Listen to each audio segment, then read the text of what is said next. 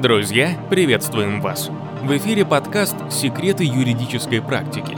И сегодня мы поговорим об исключении участника из ООО.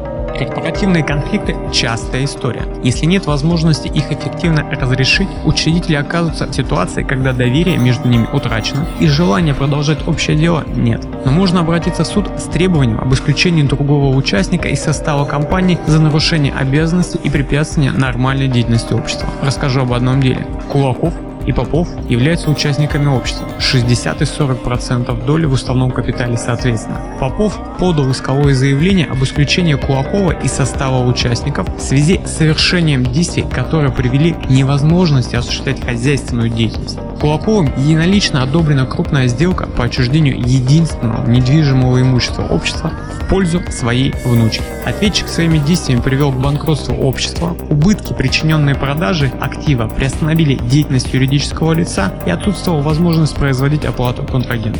Отказывая в удовлетворении иска, суд первой инстанции указал, что между сторонами имеет место длительный корпоративный конфликт, деятельность общества препятствует разногласия его участников, при этом возникшие противоречия не являются поводом для исключения из общества. Истцом не доказано, что именно поведение ответчика мешает интересам общества. Отменяя решение, апелляция пришла к выводу о том, что поведение ответчика все же несовместимо с его дальнейшим участием в управлении делами общества, поскольку оно фактически привело к банкротству компании.